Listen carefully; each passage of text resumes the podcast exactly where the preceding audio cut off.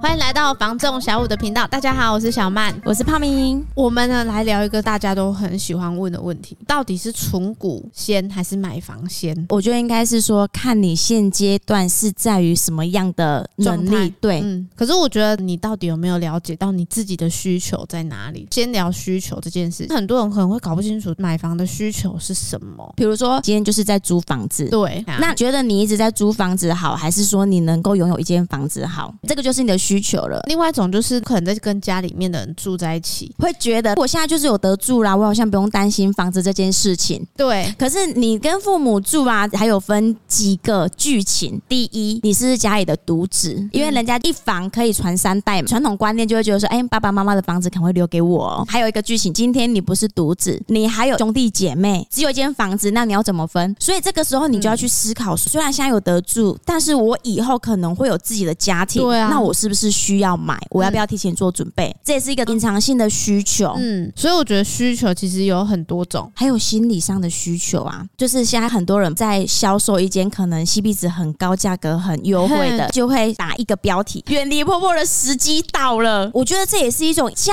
庭情感上的需求。哎，就像小曼也目前这样子，虽然你已经蛮习惯习惯的了，或者是生活习惯有差别，他想要大家有一个适当的距离，这样子相处起来比较轻松一点嘛。因为人家说的啊。距离产生美感，情感上的美感，亲情上的美感啊，各种 emoji 的美感，所以呢，可能也需要有一个呢自己跟先生小家庭，对，嗯、就是人家说的啊，开枝拓叶。第二就是能力嘛，对，一直都是需求跟能力两件事情。嗯、那我们就直接分析第一种，今天你有买房子的需求，你也有能力，到底是要买房子还是存股票？当然是买房子啊，因为他已经有需求啦。为什么要先买房子？其实。啊，之前阿伟跟我们分享，有一个蛮有名的作家乐活大叔，其实就有说，如果你今天是有足够的资金，当然是先买房子为主啊，因为你买房子，你也是在付那个租金，它也是在储蓄。相对于股市来讲，它是一个比较稳定的。像小曼你说的啊，如果说今天呢觉得股市不错，先把这一笔资金投入在股市上，那房子怎么办？就是得用租的啦。就算你股市在赚钱，可是在你的需求上面，你一样是在做支出。你觉得会比较划算吗？可是我觉得有需求、有能力买房子的，他其实还有一些层面，就像是，诶，我到底要买大楼还是买透天？要买市区还是要买比较郊区的位置？甚至预算跟你的想象不太一样，我觉得迟迟没有下手买，有可能是这个原因呐、啊，因为他可能没有现实逼迫的层面之下，会有选择障碍。诶，真的，就像你身上有钱，你今天想要吃一餐，然后呢，市场上有很多可能高单价的美食。让你做选择，但你当下会不知道说，哎、欸，我今天到底要吃哪一间餐厅的感觉。然后呢，因为这一顿晚餐想想想了一个两个小时就过了。对对对对，因为我们很常发发发现这种事情，啊、你知道吗？对啊，所以我觉得，如果你今天真的有需求，你还是得要现场去看，一定要现场看呐，啊，不然你网络上可以买房子。应该说，有些人他就是可能网络上看一看，觉得自己好像没办法下定目标，这样子看了看了之后就没有了。就是像我们在选那个晚餐的时候的一样啊，想着想着呢，就变成要吃宵夜了。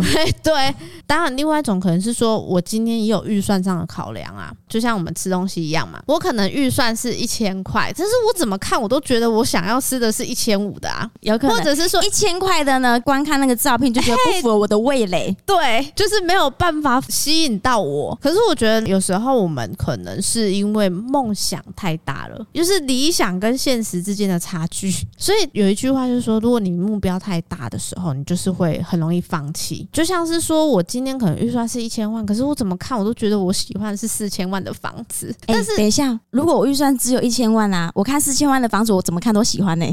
对啊，给我来一打。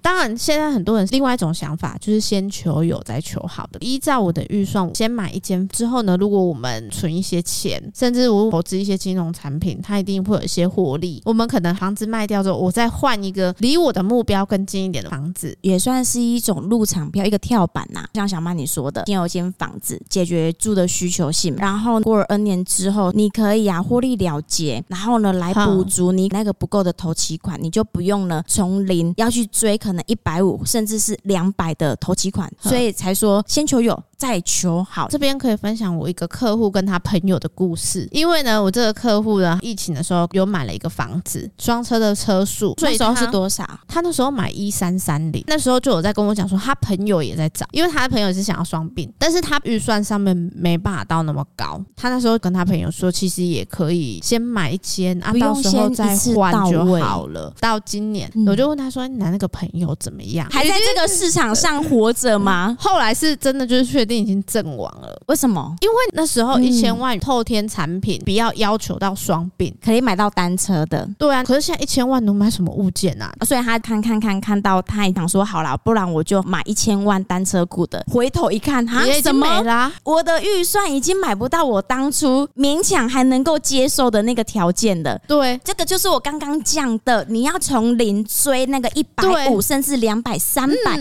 这个很难，因为很多人都会说啦，哇，这扛亏，扛贵单靠话都扛掉安内紧。对啊，觉得业务不管是房仲或者卖车保险，只要是肯努力，一定都有机会创造高薪啊。但是如果说你今天只是在一般的公司领一个会计的薪水、文书处理的薪水，真的很难在数年内去累积到这么大的资产去补你不够的头期款，可能就是要多买一点乐透了。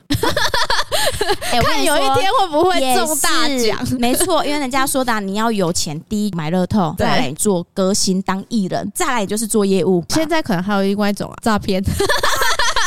我跟你说，诈骗第一名，最近真的是气死了，你知道吗？各种充满了诈骗，不是说哎、欸、你好，我是某某公司哦，现在很人性化，跟你嘘寒，我说哎、欸、吃饱了没？然后你心里还想说这个陌生号码到底是哪位啊？结果他就说哎、欸、最近有没有需要钱？我就马上立刻挂掉，封锁他，然后删除。所以呢，你今天想要赚钱的话呢，诈骗可能现在列入第一了。但是呢，今天是做一般工作的话，你真的好好要想着说怎么来去理财这件事情。但是以现在的房价来说的话，你那个头期款要翻倍了，可能需要准备三百或是四百。那你这个空窗期的存款要怎么办？这就是第二个状态了。当你是有需求，可是你没有能力，那我该怎么办呢、啊？我觉得就是你要去思考，我要不要换个地方。我们以高雄来说好了，我今天想要买在美美的美术馆，或者是呢农十六，不行，那个房价真的太高了。我可能退而求其次，买在人武，或者是买在大社，用距离换取金钱的概念。可是你真的是要换位去思考。像我自己本身也待了好几年的客人，虽然最后没有做成他的生意啦，因为呢，他们真的是呢退到不能再退了。大概六七年前，在仁武，那个时候有一个物件，三十地品零路的双并车速，一千四百多万是可以买得到的。但是因为那时候的客户都会觉得说呢，我还有机会再看到同条件，然后价格可能会更优惠的。所以呢，这个案件被买走之后，他们呢、啊、一直持续在看屋，就渐渐的呢离这个条件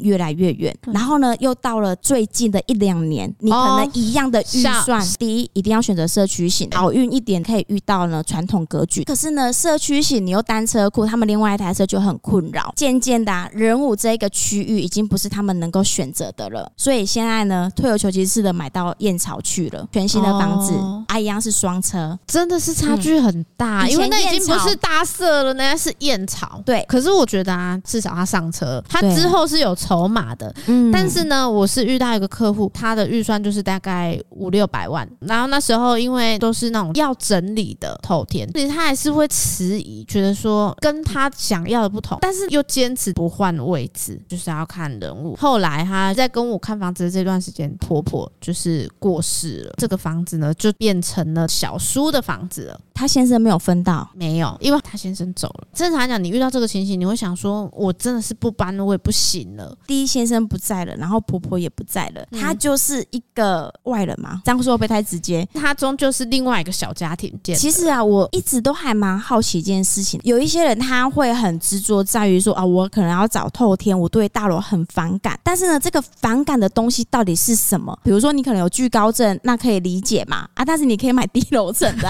对啊。我觉得分两种，一种就是他们目前住大楼，我会觉得说，哎、欸，我在换好像没意思。嘿，然后另外一种他就是住透天，打从心里的印象就是觉得应该要买透天。可是我觉得大楼也未必没有好处呢，因为最近有一个客户给我了一个新的想法。这个阿姨已经六七十岁了，原本她就是透天嘛，就是嫌她现在住的地方太吵了，嗯，所以她到人武一样就是换透天。后来呢，她有一天突然跟我讲说，她想要看大楼，她就说，因为我今晚哦被 Becky 问到老店。电金价不法抖啊，啊，你敢被点推也别中啊，但是两千万好像没有办法。我觉得这个阿姨这样想，其实也是有道理，因为他的小朋友一直跟他讲说，希望有管理员，有时候也会跟着年纪的增长，需求性隐约的做改变的。其实回归正题啊，刚才我们把我聊到哪个北了？对啊，因为我们刚好聊到嘛，如果你今天是没能力，要么就是投期款跟月付金，月付金这件事情我们没办法改变啊，除非你去换一个高薪的工作，或者是说你可能从一份工作变两份工作。对，可是我觉得头期款这件事情是比较没办法短时间之内去改变的，除非说有一些意外的保险金可以，